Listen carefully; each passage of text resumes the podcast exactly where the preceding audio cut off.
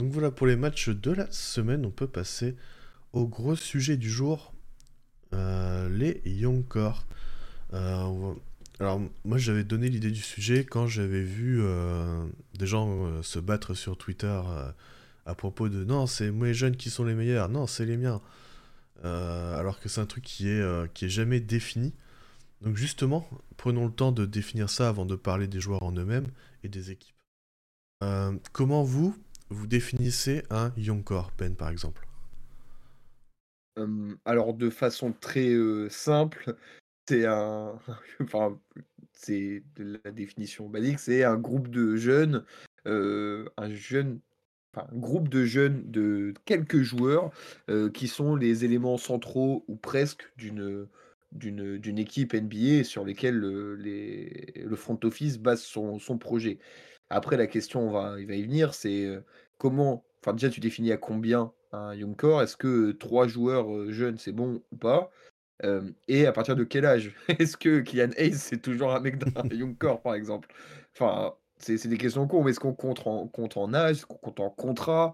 Est-ce que les mecs qui, sont, qui sortent à 22 ans de l'université et qui ont un contrat rookie jusqu'à 26 ans, est-ce qu'ils sont toujours dans un young core? Parce que les mecs, enfin, ils ont 26 ans, quoi. C'est pas la même chose qu'un gars qui, qui, rentre en NBA à 18 ans. Enfin, voilà, il y a, y a, plusieurs questions, mais le, le gros, la grosse définition, c'est un, groupe de jeunes qui est la base de ton, de ton projet. Toi, Z, tu as la même définition à peu près? Ouais, après, je sais pas à quel point tu peux avoir des, des... Est-ce que tu prévois d'avoir des young core ou est-ce que tu... En gros, j'arrive pas à savoir si c'est une stratégie ou, si c'est un peu un hasard de calendrier de te retrouver avec beaucoup de jeunes ou pas. Et du coup, je me demande à quel point avoir un young core, c'est un truc que tu veux ou est-ce que, et comment enfin, comment tu comment tu définis que tu as un young core, tu vois, en tant que franchise, en fait, comment ils prennent la décision de d'acter là-dessus? Mais clairement, c'est pour moi, c'est des jeunes joueurs qui sont sous un contrat rookie, donc ça veut dire que tu peux les accumuler pour «pas cher» entre guillemets parce que du coup, c'est facile de les faire rentrer dans le cap et bah qui arrivent à jouer au moins une, tu vois, une, bonne quinzaine de minutes dans des matchs et qui ont, des rôles, disons qu'ils sont dans la partie de la rotation, pas, dans, pas du fin de banc. Pour moi, si tu fais partie de la rotation régulière, ça va être un peu difficile. Ouais, voilà, c'est un peu plus difficile d'évaluer parce que du coup, tu évalues sur du garbage time et des choses comme ça. Comme par exemple, bah, tu vois, à Boston, toujours très difficile d'évaluer Peyton Pritchard qui se tape que, enfin, en tout cas jusqu'à cette saison, qui se tapait que des, que des fins de match, des garbage time, ou alors qui jouaient quand les autres étaient blessés, mais du coup, c'était pas toujours des matchs très compétitifs. Donc, c'est un, un young core, c'est des joueurs que tu peux aussi évaluer dans des situations entre guillemets sérieuses de match.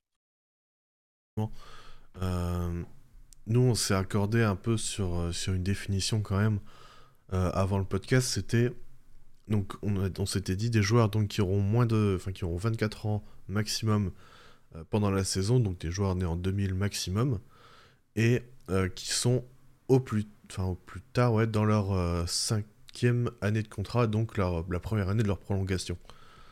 On s'était dit que c'était un peu le juste milieu, parce que comme on l'a dit plus tôt, par exemple un rookie qui est drafté à 22 ans et qui à 26 ans est encore dans son contrat rookie, bah c'est plus un jeune techniquement, enfin c'est...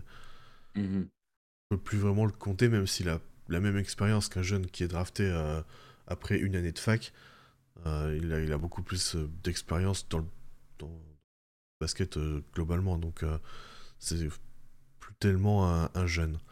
il y avait une question aussi, c'est est-ce qu'on se base sur la qualité ou la quantité Parce que par exemple, il y a des équipes qui ont énormément de jeunes, je pense bah, aux Spurs par exemple, qui en ont énormément, ou plutôt la qualité, comme bah, par exemple Houston en a beaucoup moins, qui rentre nos critères mais qui sont peut-être plus intéressants. Mmh, moi, je pense que la qualité vient avec la quantité. Enfin, en fait, il y a beaucoup de young core qui, qui partent avec 12 mecs, enfin peut-être pas 12 mecs, mais beaucoup, et qui au final se, réduisent. Enfin, c'est le cas de, de, Houston. On a la liste, mais il y a des années où ils draftaient 2-3 mecs, et puis au final, sur les 2-3 mecs, il n'y en a que un qui intègre vraiment la rotation.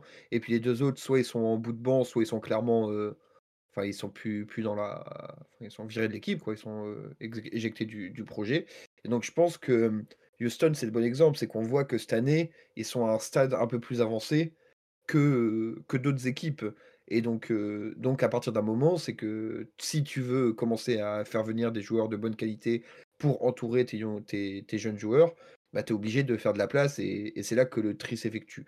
Donc heu, là, on voit bien que les équipes avec les plus larges, heu, young core, si on peut peut dire ça comme ça, c'est, les les Spurs, c'est des des des équipes comme, Portland, Utah, des des équipes où, ils savent pas trop encore où où où ils en sont, ils savent pas trop quel qui est le bon jeune, qui ne l'est pas et donc donc ils sont encore en train de se de se chercher. Mais par exemple, on a on a vu pas mal de fois la discussion, on vient de revenir dessus, mais sur avec les Spurs, en dehors de Wembanyama, on sait pas combien de gars vont finir, heu, titulaires à terme en NBA, quoi. Donc donc c'est c'est pour ça, je je pense que la qualité dans un la quantité dans un premier temps et la qualité dans un second temps. Ouais, c'est, J'aurais dit l'inverse, je crois. Ah Ah ouais?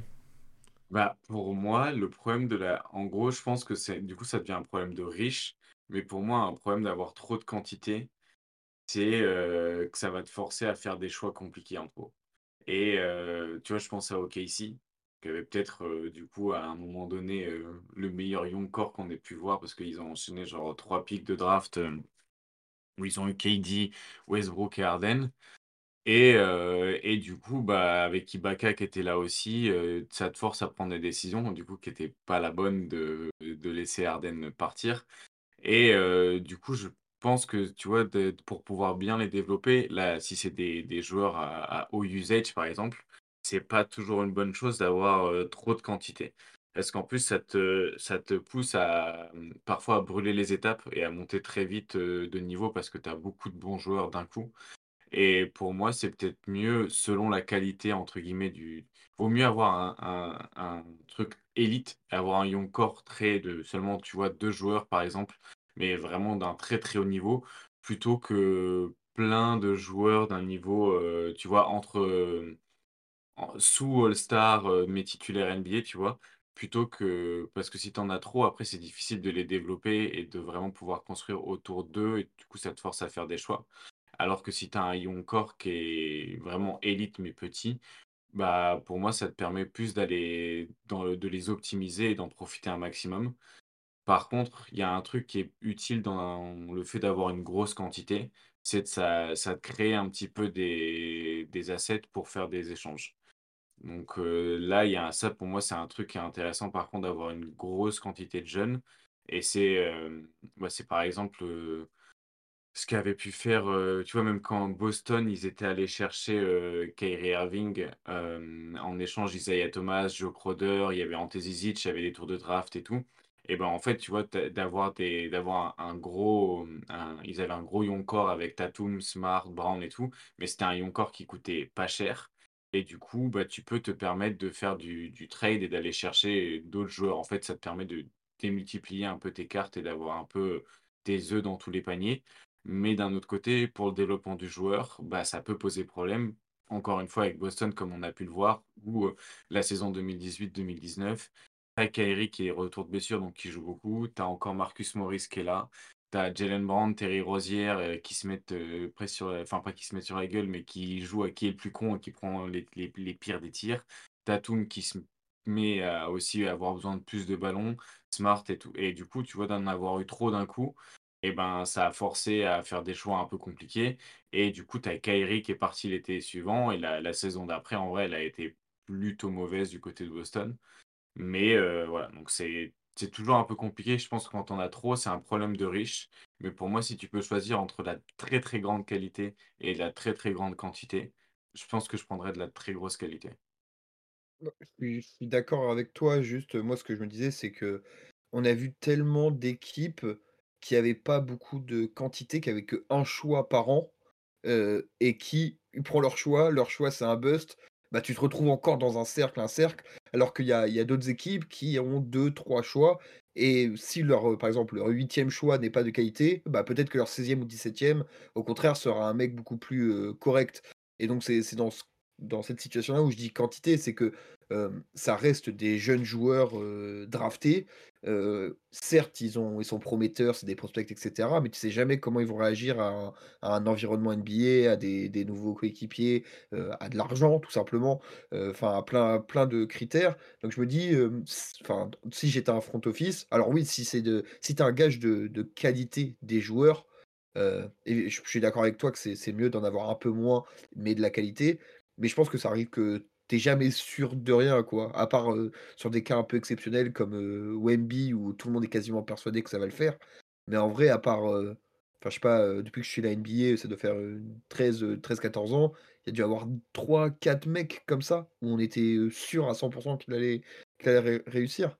Donc, moi je pense c'est enfin je, reprends, mais si tu as un front office, tu prends la quantité, tu vois lesquels réagissent mieux à l'univers pro, et comme ça, tu fais, tu fais ton tri. Et comme tu l'as dit, avec ton tri, bah, tu peux envoyer des gars un peu, un peu, un peu partout avec, dans des trades. quoi. Bah, c'est comme, ça que réfléchissent, c'est comme ça que réfléchissent les GM actuellement. C'est tu, tu, amasses le plus de pics possible pour, pour drafter le plus possible. Et après, bah voilà, tu fais le tri, tu vois qui est, qui, bon, qui est bon, qui réagit bien. Et ça te donne aussi du coup plus de chances d'avoir des bons joueurs, que ce soit des joueurs euh, de très haut niveau euh, avec gros usage et des porteurs de balles, élite, tout ça, comme des très bons role-players tout simplement. Ça leur bah, permet. en vrai, ouais.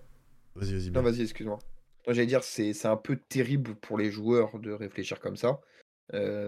mais en vrai, quand tu vois, par exemple, dans le marasme dans lequel sont Détroit depuis des années, parce que si tu as une année où tu as un gars comme Kate qui est blessé, leur projet est terminé en fait. Il y a plus plus rien. Alors que dans d'autres équipes, si si leur, enfin, par exemple, on prend les les Houston, si, Jalen Green, il se il se blesse, bah, tu as toujours des gars autour qui, qui ont un peu la la capacité pour, monter, monter enfin, monter le niveau, quoi.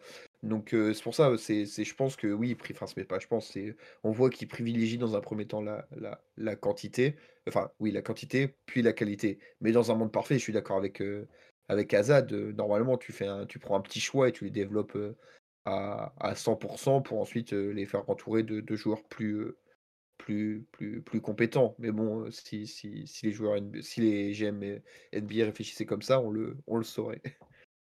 Boston avait eu la chance aussi quand même d'avoir, euh, je pourrais prendre ton exemple AZ, d'avoir euh, deux joueurs draftés euh, à la suite dans le top 3 de la draft. Donc des joueurs avec le potentiel justement d'être très qualitatifs assez rapidement.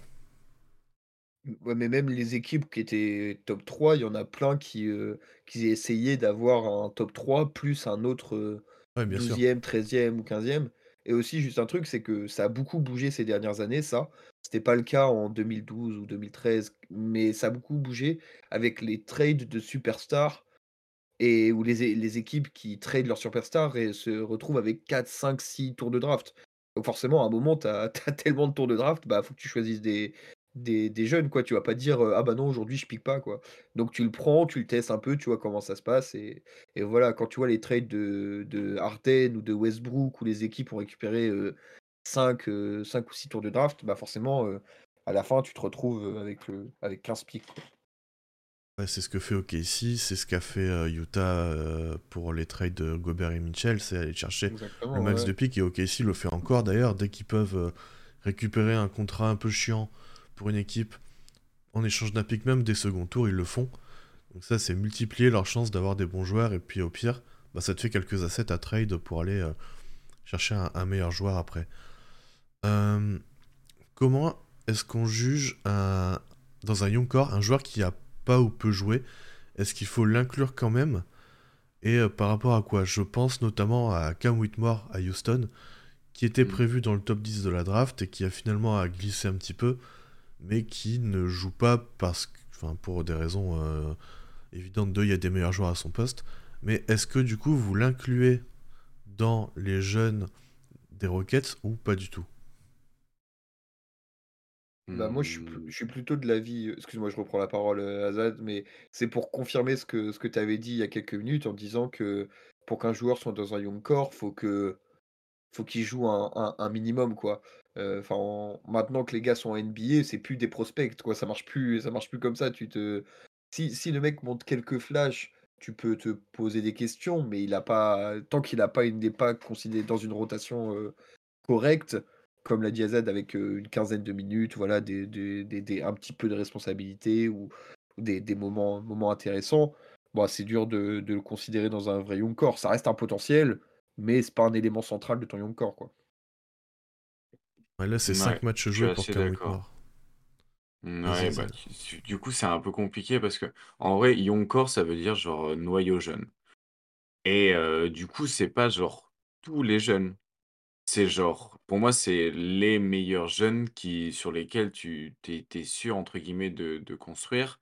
Et du coup, tu pourrais même faire la différence, tu vois, à l'intérieur d'une équipe, bah, est-ce que, tu vois, même s'il y a des jeunes, est-ce que c'est des jeunes sur lesquels tu construis?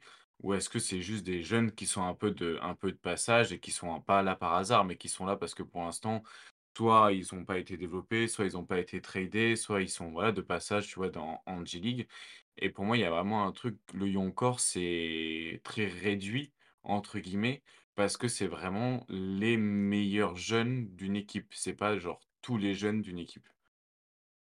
Ouais, moi je suis assez d'accord avec, euh, avec toi. Et pour Mmh. pour moi, le juste pour ajouter à ce que ce qu'a dit Azad, le le young core, en fait, dans l'idée, c'est des jeunes à qui tu donnes, pas sans réfléchir, mais quasiment un contrat à la fin de leur année, de leur, heu, leurs 4 ans rookie, quoi. C'est des des des gens où les GM se disent: «Bon, là, on en est qu'à la deuxième année, mais on sait qu'à tel moment, à part retournement de situation, bah, il aura son contrat chez nous s'il le prend et si on s'entend, Mmh. de façon, financière, quoi. Et par exemple, le cas de Cam Whitmore, là, pour l'instant, il a quasiment pas posé un pied en NBA. Il y a plus de chances actuellement enfin, c'est possible qu'il trouve une place, hein, mais à l'heure actuelle, il y a plus de chances qu'il soit peut-être trade dans les prochaines semaines ou prochains mois pour avoir un joueur de plus haut calibre, enfin, dans un dans un dans un trade pour par exemple, un Siakam ou je sais pas quoi, pour, heu, faire passer un stade à Houston, plutôt que lui se développe et devienne un des éléments centraux de Houston, quoi. Ouais, surtout que Houston est une équipe qui, euh, qui, qui, voilà, a, a, disons, passé un step dans la reconstruction et qui commence à, ouais, ouais. à gagner. Donc en plus de ça, ils peuvent pas se permettre non plus de lui donner des minutes juste pour lui donner des minutes et le tester et voir ce que ça peut donner euh, sur le long terme, quoi. Bah, le le cas de Cam Whitmore ressemble un peu à celui de l'année dernière. Heu, je vais peut-être, heu, me tromper sur, heu, son prénom, mais c'est AJ Griffin à aux Hawks, je crois, heu, où c'est un gars qui a glissé et qui au final se retrouve, heu, je vais pas dire un peu dans un bourbier, mais mais mais presque quoi. Il se retrouve à un endroit où, où il est on n'a pas trop besoin de lui, on l'attend pas trop, il est pas trop utilisé, tu sais pas trop ce qu'il fait là quoi et potentiellement il va peut-être, peut-être que les 2 enfin l'un ou l'autre vont être rebougés et retrouver peut-être leur place dans un autre, young core où ce coup-ci ils auront une, une place plus prépondérante, heu, si par exemple Cam Whitmore, je sais pas dans quelle situation il peut se retrouver à retrouver à San Antonio, bah, il aurait peut-être plus de temps de jeu que et re rentrer vraiment dans le young core que comparé à Houston, quoi. T'es d'accord avec ça, toi? Bah, oui et non, c'est c'est compliqué en fait parce que c'est en fait, c'est de la c'est du c'est de la «prospection» Oui, entre guillemets. Et c'est ça, c'est aussi pour ça que moi j'ai beaucoup de mal à déjà suivre la NBA et les ligues universitaires et les plus petites ligues parce que du coup, faut suivre une ligue, puis suivre une autre ligue où tu prospectes comment les jeunes pourraient transporter dans l'autre ligue que tu regardes. Enfin, je trouve ça hyper compliqué et chez les jeunes, c'est un peu pareil parfois où, moi je suis enfin, j'ai peu d'aptitude vraiment à pouvoir capter le niveau d'un d'un joueur sur des sur des sur des petits moments et donc bon, pour moi, c'est y a ça demande du temps, en fait et c'est vachement pour ça mais comme on a dit tout à l'heure par rapport même au trade, hein, de savoir si un core, c'est un bon core, je pense que c'est comme le temps qu'il faut pour savoir si un un trade, il est bon ou pas, en fait. Je pense que ça demande un peu du temps et du coup, là, ce qu'on fait, c'est un peu de la ouais, c'est un peu de voilà, on essaye d'e d'estimer si oui ou non ça va ça va bien se passer et pour quelles raisons.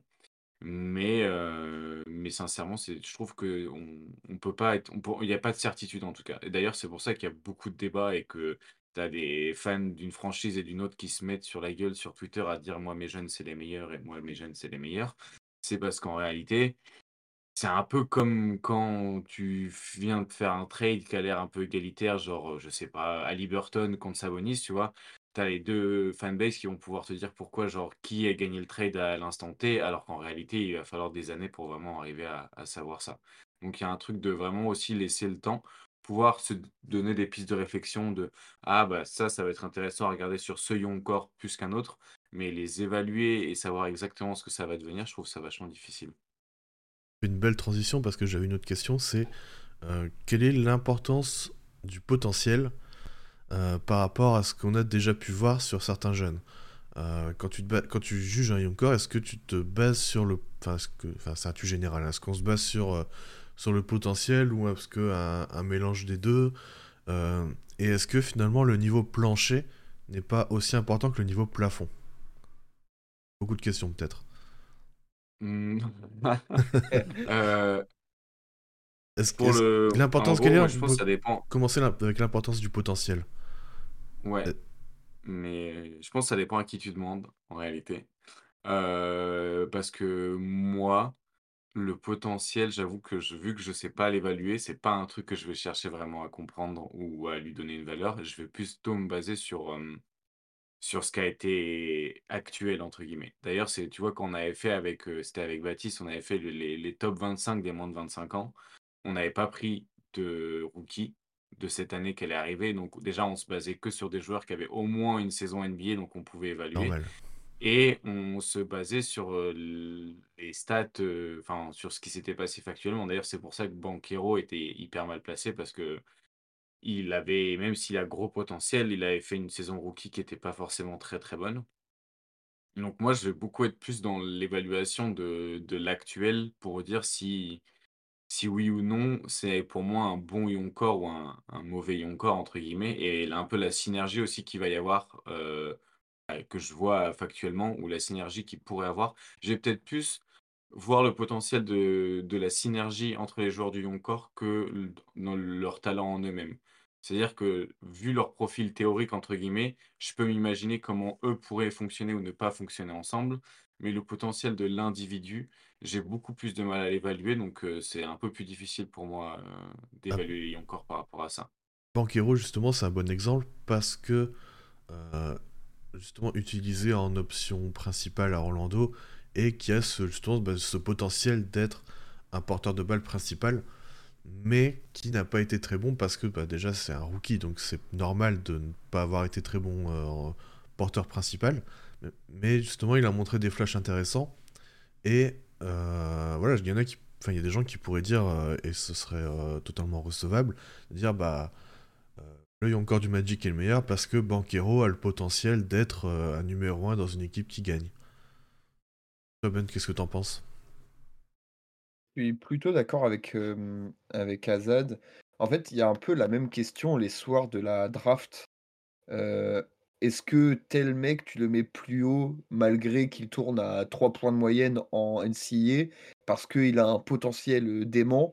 Ou est-ce que tu te bases sur le joueur qui a peut-être une saison déjà de plus en NCAA, mais qui est déjà un mec solide, une équipe solide, qui va loin, qui va et en fait, c'est des questions où j'ai l'impression, alors ça reste, j'ai aucune stat pour prouver ni rien, mais j'ai l'impression que les potentiels qui doivent tout se créer ont beaucoup plus de mal quand même à, arriver à terme que, les joueurs qui sont déjà de base censés être, prêts. Parce qu'il y a pas mal de, joueurs censés être prêts qui sont prédestinés à avoir juste un petit rôle et qui petit à petit, année après année, travail après travail, bah, peut-être peuvent faire un peu grandir leur, leur, leurs, compétences, quoi. Donc, moi, je suis plutôt d'accord avec, Azad que le enfin, si je dois reprendre, ta question, Quentin, que le plancher, moi, je le trouve peut-être plus important au début que le que le que le plafond, quoi. Parce que le plafond, c'est un peu c'est toujours utopique, quoi. enfin, très rarement un young core arrive au plafond que tu imagines pour tous les tous les joueurs du du du. Donc autant se baser sur ce que tu as déjà et et c'est plus simple à Enfin, plus simple et je pense mieux à, estimer, quoi. Ouais, j'avais bah, l'exemple de, de Jaime Raquez Jr. à Miami, qui euh, au final a un plancher euh, super intéressant, là, qui fait un début de saison incroyable et hyper régulier. Et si tu le mets par exemple euh, à côté d'un. Enfin, à côté. en face d'un Scoot Anderson qui a énormément de mal en tant que, porteur de balle euh, et qui a toujours, euh, voilà, dont on a toujours dit qu'il avait le potentiel pour être une star, tout ça. Mais en fait, euh, là, son niveau est bien en dessous. Son potentiel est peut-être au-dessus, mais en fait, il l'atteindra peut-être jamais et il dépassera peut-être même jamais le niveau finalement de d'Araquez ou d'un autre jeune de ce, genre-là, quoi. Ouais, c'est ça, c'est que tu as des, joueurs qui, en fait, ont déjà, des qualités et un vécu, hyper important avant d'arriver en NBA et qui sont parfois, un peu, mis, de côté au défaut de joueurs, bah, qui ont un peu moins prouvé, mais qui ont peut-être des qualités athlétiques supérieures, qui ont peut-être montré des flashs, très, très importants. Mais comme l'a dit, Azad, moi je suis comme lui, c'est que voir, j'ai du mal à estimer, un gars quand je vois quand je vois 2 flashs, enfin 2 2 belles passes et 3 tirs. Donc c'est un peu un un peu dur à à à jauger et c'est pour ça que que je préfère comme, bah, comme lui et j'ai l'impression comme toi aussi Quentin, les les joueurs qui ont déjà des base solide et donc un donc un young core avec peut-être un plafond un peu moins haut, mais un plancher plus plus élevé. Et je trouve aussi les les profils avec le plus de potentiel, c'est les profils les plus durs à évaluer parce que c'est ceux, souvent, qui sont dans des rôles de de créateurs offensifs. Enfin, qui sont potentiellement qui seront potentiellement un jour des créateurs offensifs primaires et du coup, c'est le rôle le plus dur en NBA. Et du coup, bah, c'est là où il se casse la gueule le plus souvent et c'est pour ça que c'est c'est pour ça que c'est le rôle le plus dur et c'est pour ça que c'est aussi rare d'avoir des créateurs primaires et d'arriver du coup à les drafter et de construire autour d'eux. Parce que du coup, c'est des, heu, des rôles très compliqués, mais du coup, c'est très difficile à évaluer parce qu'ils sont souvent très nuls quand ils le font pour les 2 premières saisons. Et du coup, c'est un peu ça, je pense, qui est compliqué à évaluer dans le potentiel. C'est parce qu'en plus, quand on pense, heu, au potentiel de certains joueurs, c'est parce qu'ils ont le potentiel de de de stars, de créateurs primaires offensifs, qui est le rôle le plus difficile à avoir. Et du coup, tu as des attentes et c'est vachement difficile à évaluer. Alors qu'un tu vois, un protecteur d'arceau Walker Kessler l'année dernière, bah, c'est beaucoup plus facile à évaluer assez vite l'impact qu'il va avoir parce que tu as, entre guillemets, peut-être moins de, moins de variables à regarder qui vont te dire si oui ou non il y a le potentiel d'être un très bon protecteur d'arceau ou pas. Ça va être plus facile à analyser que toutes les variables qu'il va y avoir pour savoir si le mec va être un bon créateur primaire euh, dans une dans une grosse attaque. Donc en fait, je pense que c'est c'est un peu ça aussi qui est qui est compliqué à évaluer quand on parle de potentiel, c'est, heu, ça dépend du rôle du joueur et il y a des rôles qui sont vachement difficiles à évaluer en termes de potentiel parce qu'il y a beaucoup trop de variables qui rentrent en jeu dedans, quoi. Ça me faisait penser à un exemple, c'est Darius Garland, qui, euh, quand Mmh. il arrivait, bah, forcément avait beaucoup de ballons et euh, était euh, mis en, tant que créateur primaire, mais qui a été euh, bah, très mauvais, un peu efficace, euh, pas de, enfin, beaucoup de pertes de balles, tout ça, mais ce qui est normal pour un rookie, hein, bien sûr, mais qui avait ce potentiel et qui, euh, la saison d'après, directement a commencé à perdre un peu moins de ballons, qui a monté son efficacité, et ainsi de suite, en fait. Et du coup, lui, il a pu toucher un peu plus ce potentiel, euh, enfin, ce, niveau très haut. Mais il y a beaucoup de contre-exemples, justement. Bah, par exemple, dans les récents, Jalen Green, qui a toujours du mal à être efficace. Euh, donc, il y a eu un contexte aussi très compliqué, hein, mais... euh, Tu regardes rien que rien que pour les les Français, lesquels on en parlait un peu en hors, heu, hors antenne, mais heu, les quelques Français qui étaient des prospects à développer, c'est ça le terme, c'est des des joueurs qui sont pas prêts, mais qui sont à développer. Heu, tu vois, Ousmane Dieng et Sékou Doumbouya pour l'instant, c'est enfin Doumbouya c'est fini et Dieng c'est très compliqué quoi. C'est parce que c'est des des gars qui ont sûrement, j'avoue je suis pas scout du tout, mais qui ont sûrement un plafond très, très élevé, mais pour l'instant leur plan plancher est très, très, très, très bas quoi. Ousmane Dieng, je trouve qu'il y a quand même des trucs assez intéressants sur, les, sur ce, que j'ai pu voir de lui un peu par-ci par-là. Mais ouais, Bah, pareil, c'est un joueur qui a, qui a eu peu de temps de jeu et qui joue plus avec la. G-League et qui a besoin de temps. Et c'est- souvent ça, c'est que en fait, il y a beaucoup de, de jeunes qui ont du temps de jeu, mais qui ont besoin d'énormément de temps avant de devenir des, des bons joueurs de basket euh, NBA, quoi. Ah oui, oui, j'ai peut-être été un peu négatif avec, Dieng, mais c'était juste, heu, juste pour dire que qu'on lui promettait une telle évolution rapide pour devenir un joueur important, alors que bah, pas du tout. Il a, en fait, en plus, il est tombé au moment où OKC avait commencé à, enclencher la, seconde dans son, dans son, dans son processus de, avec son young core, où SGA commençait à devenir un joueur très très très très intéressant. donc il s'est un peu retrouvé au mauvais endroit, au mauvais moment pour vraiment lui se développer. Et comme on l'a drafté au potentiel et pas au plancher, bah il s'est retrouvé un peu comme, comme un con quoi. Et l'exemple aussi de, Jovic à Miami qui, euh, pareil, alors lui par contre il a été drafté en, fin de premier tour, donc forcément t'attends pas de lui qu'il devienne un créateur principal, tout ça, mais qui a été drafté pour un certain potentiel sur, euh, un certain potentiel sur ses, qualités de, shooter, de, même de porteur de balle un petit peu, pas primaire, mais d'être capable de porter la balle avec avec sa taille et qui au final trouve pas de temps de jeu à Miami parce que devant lui, il y a des joueurs en fait qui, euh, qui sont déjà qui ont un niveau déjà beaucoup plus intéressant sur le terrain.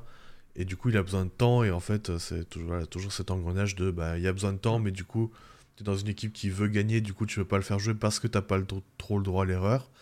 Et ainsi de suite. Et du coup, tu, te retrouves avec des jeunes qui ont besoin de temps mais tu peux pas leur donner en fait. Juste pour donner un contre-exemple dans l'autre sens en plus de de, du, du Mexicanos de, de, Miami. Euh, il y, a le, y a un cas, moi, qui m'avait un peu, un peu, faut pas dire marqué, mais euh, qui m'avait interrogé, qui, qui se confirme, c'est euh, Desmond Bain. Desmond Bain, il est drafté en 30e de, de ce draft, un dernier choix du premier tour, parce qu'il sort notamment de 4 ans de fac. Il sort de, mmh. de 4 ans de fac, donc il est un peu plus vieux que tout le monde, mais il a des bases tellement solide qu'en fait, il s'impose ultra rapidement. Et on voit encore aujourd'hui qu'il se, se développe encore et encore. Et en fait, le truc, c'est que Desmond Bain, d'après les, les, prospects, etc., il arrivera jamais. Enfin, si lui, il est à son plein potentiel et que sur. C'est un autre poste, hein, et que Scoot Anderson arrive à son plein potentiel, Scoot Anderson sera de très très loin un meilleur joueur que Desmond Bain. Mais la question, c'est est-ce que Scoot Anderson arrivera à se développer suffisamment pour rien que pour rattraper déjà le niveau actuel de, de, Desmond Bain. Et donc c'est pour ça que, le, plancher, je pense, est aussi important que le plafond, mais qu'il est beaucoup moins, euh, malheureusement, il est beaucoup moins, euh, est beaucoup moins mis en avant par les, par les GM. Parce que c'est vrai que ça fait toujours rêver d'avoir un gars, tu dis, euh, tu dis putain, on draft un mec, ça se trouve, il est révolutionnaire, c'est le futur, futur je sais pas qui, futur Curry ou futur je sais pas quoi. C'est ça te fait toujours un peu, un peu plaisir. Et c'est vrai qu'on regarde aussi la NBA pour ça, pour voir des jeunes des mecs monter, se développer et devenir de plus en plus forts, c'est ultra satisfaisant. Mais pour une réussite, il y a, y a 20 échecs, quoi. Donc, est-ce que c'est rentable? Je suis pas si sûr. Tu as aussi les profils à la Aaron Gordon qui sont draftés super haut pour du potentiel et du coup qui sont pas forcément bien utilisés parce qu'ils sont vachement utilisés à la création à Orlando. En plus, une équipe qui cherche un petit peu à construire autour de lui, mais sans, sans complètement qu'il ait le potentiel pour ça. Et du coup, tu as l'impression d'avoir un, mauvais choix de, un mauvais choix de draft, tu vois, et d'un mauvais joueur. Et puis en fait, qui change de contexte, qui est beaucoup mieux utilisé parce que il avait été drafté pour son potentiel, mais en fait, à la base, il avait déjà des, forces, entre guillemets, plancher, des avantages de, de plancher qui, qui lui permettaient ça. Et du coup, bah, beaucoup mieux utilisé à, beaucoup mieux utilisé à Denver. Et tu peux utiliser à son plein potentiel parce qu'en fait, tu pensais avoir un potentiel créateur, mais en fait, non, tu as un potentiel très bon intérieur à tout faire, défenseur, qui peut aussi apporter un petit peu de, un petit peu de mouvement en attaque. Mais du coup, c'était pas pour ça qu'ils l'avaient drafté à la base. Parce qu'en fait, ils avaient l'espoir que ce soit un, je pense c'est un peu ce qu'ils essayent de faire avec Banquero, tu vois, pour reprendre un peu Orlando, mais et du coup, euh, tu as aussi le tu draftes pourquoi? Et en fait, euh, est-ce qu'il y a des fois tu tu te tu il y a pas des, des mauvaises intentions mises sur les joueurs et en fait, du coup, tu les utilises mal et en les utilisant mal parce que tu comprends mal leur potentiel et ben, tu les développes mal et tu peux, tu peux juste niquer des carrières, quoi. Après, je trouve que, c'est toujours bien à des jeunes de leur en demander plus que ce qu'ils, que ce qu'ils savent faire, parce que euh, ça peut leur permettre après justement d'avoir des billes en plus en, en ayant un rôle euh, moins, moins grand. Euh, Justement, Aaron Gordon, par... Comment? Oui, non, j'allais dire, c'est un peu enfin, on on revient un peu toujours à lui de actuellement, mais c'est un peu le cas avec Victor actuellement. On a l'impression, c'est que il a des il a des chaussures, heu, trop grandes pour lui actuellement, quoi. Donc Ah, c'est heu, c'est ça, en après à fait. voir si ça à voir si ça ça sera concluant à la fin, mais heu, c'est intéressant, ouais. En fait, ce qui est important pour une franchise, c'est de, c'est de après savoir lui trouver le bon rôle au joueur. Et du coup, en ayant donné euh, un rôle un peu plus élevé, bah, en fait, euh, c'est un joueur qui, avec un rôle moins grand, pourra euh, refaire certaines choses, mais à plus petit volume, en fait. Et euh, c'est ça que je trouve euh, qui peut être vachement bien, en- enfin, qui peut, ouais, qui peut être vachement bien euh, sur le long terme, c'est de, de donner un plus grand rôle. Et une fois que tu as bien évalué quel joueur il était, bah, j'ai pas d'exemple en tête là, mais voilà, bah, c'est un peu le, le Aaron Gordon, mais vu qu'il est passé dans un contexte différent, c'est un peu, c'est un peu Booker, un petit peu. Booker, ils l'ont beaucoup utilisé en point de garde dans les années où, Oui, voilà. où, où, où Phoenix était dégueulasse. Et euh, du coup, maintenant, il peut justement euh, bah, beaucoup plus porter la balle et créer pour les autres parce qu'il y a eu cette, euh, un petit peu ce passage au révélateur qui a été fait dans les années où, il- où ça gagnait pas. Mais en tout cas, d'essayer un petit peu de, de voir comment il, comment il se débrouillait dans ces situations, quoi.